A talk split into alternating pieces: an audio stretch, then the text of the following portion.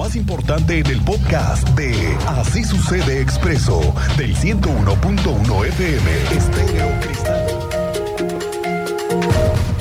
Hemos estado hablando las últimas semanas que hemos tenido la oportunidad de platicar con algunas de las operadoras nuevas que están en los nuevos camiones, estos que trajeron de Europa.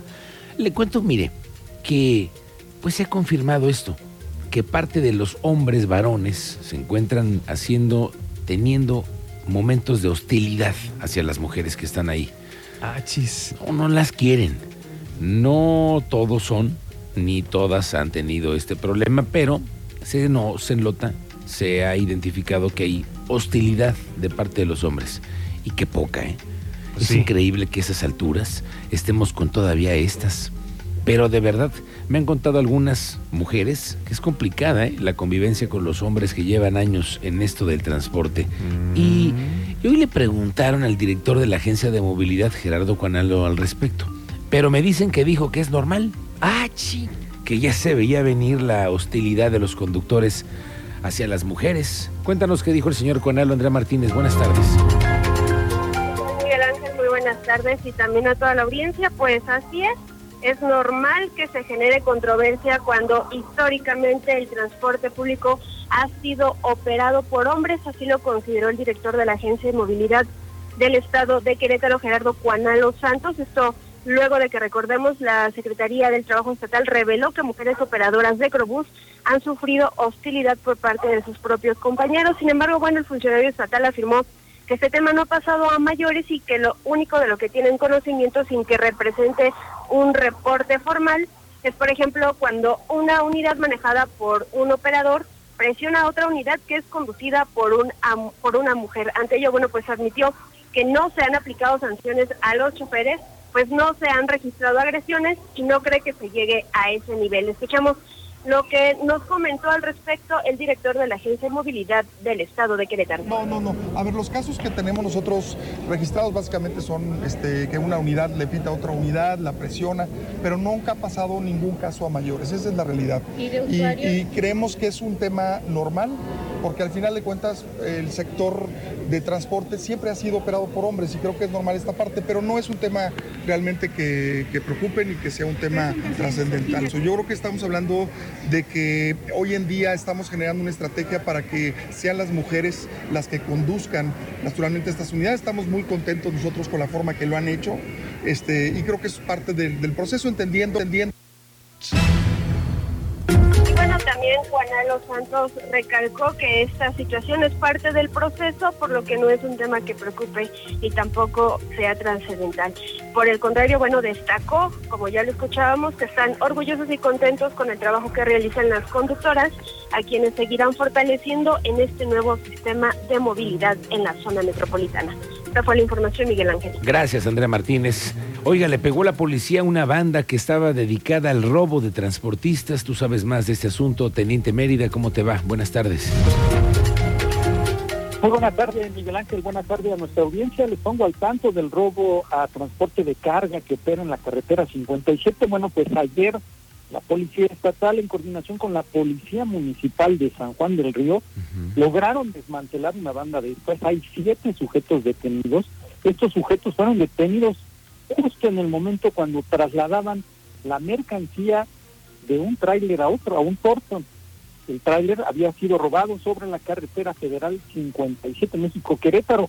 Se montó un operativo ya que se dio el reporte al número de emergencias y el tractocamión fue encontrado en Bantí, mientras que la caja del remolque fue localizada en el camino a Santa Cruz Escandón, en la colonia Valle de Oro, ubicada en el municipio de San Juan del Río. Ahí durante la operación, la policía municipal logró detener a cuatro y la policía estatal a otros tres. Mientras tanto, pues ya fueron puestos a disposición de la FGR, que llevará a cabo la investigación y así poder determinar si estos sujetos se dedican en esa zona única y exclusivamente al robo de transporte de carga. Ya estaban contando casi casi las ganancias, pero les cayó la policía y a los siete los detuvieron. Que tengo detalles más adelante ya con declaración del titular de la Secretaría de Seguridad Ciudadana, Giovanni Elías Pérez Miguel Ángel. Gracias, teniente. Pendientes de esto y del operativo y de todo lo que está en las calles. porque también las autoridades de la Secretaría de Seguridad Pública, la Guardia Municipal, tienen en este momento operativo desplegado en casi todos, en todas las zonas que hay mucha afluencia de familias visitando los panteones. Oiga, ya ve lo que pasó hace unas semanas, la semana pasada, justo que estábamos platicando de la agresión hacia elementos de la Secretaría de Seguridad Pública Municipal, una gresca que tuvieron. Bueno, pues aunque no se tiene una cuantificación sobre el número de agresiones a policías en la ciudad, el jefe de la Policía Municipal, Juan Luis Ferrusca, dice que hay que respetar a las instituciones y deja la advertencia muy clara. Cualquier persona que agreda a un policía y que sea remitida ante la Fiscalía General del Estado, las sanciones pueden ir de meses a años a prisión. A través del área jurídica este, le damos ese seguimiento, pero evidentemente que esto implica la comisión de un delito por parte de los particulares y de caso a caso, de acuerdo a las circunstancias, eh, se lleva a cabo una detención y se hace la puesta a disposición de la autoridad, respectivamente de acuerdo a quien le corresponda, de acuerdo a si se trata de una falta administrativa, un delito. Y bueno, pues eh, precisamente es el, apelar a la comprensión de los ciudadanos porque puede ser que esto se origine a partir de la comisión de una falta administrativa, de alguna conducta eh, este, pues, sancionada de manera administrativa que no les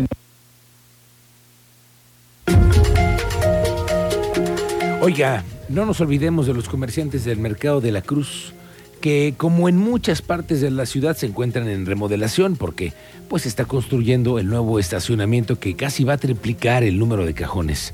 De aquí a que se vengan las ventas de diciembre van a seguir con la obra para que después de enero se retomen las acciones y antes de que llegue el verano esté funcionando.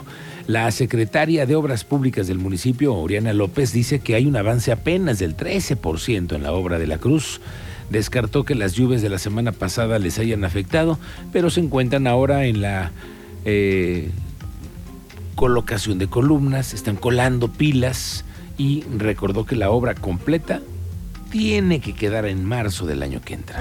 vamos al 13%. 13% estamos en muros de contención de todo lo que es este el sótano y pues seguimos este, colando pilas y ya colocando columnas del estacionamiento. Entonces, este, ahí vamos. Se cree, y luego se vinieron quizás unas lluvias que no fueron tan fuertes, pero sí dijeron que fueron intermitentes durante 24 horas. ¿Les afectó? No, en lo más mínimo. La verdad es que como tenemos también presencia de agua en el sitio, no, no pasa nada. Está un, un piedra plen, es decir, piedra que filtra el agua hacia los terrenos bajos. Entonces eso no nos afecta nuestra construcción y nuestro avance. Seguimos avanzando sin ningún problema, aún trabajando con agua. El secretario de Seguridad Ciudadana, hablando del tema de obras, Giovanni Elías Pérez, que es el jefe de la policía, estuvo hoy con el secretario de Obras Públicas, Fernando González, que también es el encargado de todas las obras de 5 de febrero y además esta, que es la de la construcción de la nueva sede de la Policía Estatal. Bueno, eh, estuvieron con los diputados para mostrarles cómo van los avances. Como están en el momento de las negociaciones ya del presupuesto, es el momento de estructurar los números y entonces los llevaron a conocer para que vean cómo va el avance y el beneficio que va a traer ya tenerlo completo.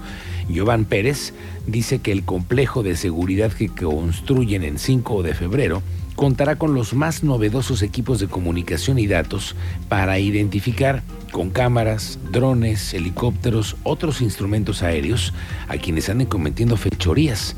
Igual que a 5 de febrero, a este edificio todavía le faltan meses para que entre en operación. Ayer estuvimos con, con los diputados también haciendo un recorrido en el nuevo edificio de seguridad pública que también es parte integral de todo este proyecto. El, complejo trae un avance del 86%. Ya la verdad es que está en, muy buenas condiciones de, que se pueda recorrer. Los vamos a invitar si, nos hacen favor para que también ustedes puedan dar fe del avance que tiene este proyecto. Y pues mira, en cuestión de seguridad no se puede estar satisfechos nunca. Siempre vamos a estar tratando de optimizar esfuerzos, de hacer mejoras y de generar esfuerzos que sumen en favor de los ciudadanos.